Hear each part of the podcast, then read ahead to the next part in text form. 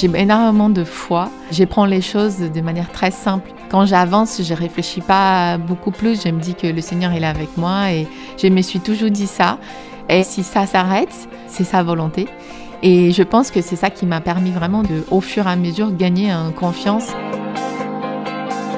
Là où nous sommes aujourd'hui, euh, c'est un local qu'on a depuis un an et demi. Et ce local-là, on a eu beaucoup de mal à le trouver. On avait trouvé un autre qui semblait être tellement bien. Et j'étais très très déçue de ne pas l'avoir eu.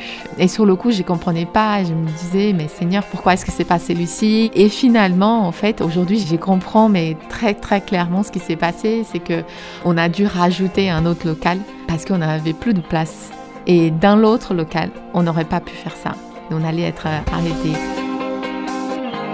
J'ai appris à faire de plus en plus confiance dans tous les cas, même si je suis pas euh, contente au départ, c'est pas grave en fait parce que je sais que si ça arrive comme ça, c'est que c'est la volonté du Seigneur et, du coup bah j'avance euh, peut-être des fois un peu tristounée, mais j'avance quand même et euh, je pense que ça forge un peu le caractère de dire bah en fait c'est par la foi et on avance et on avance.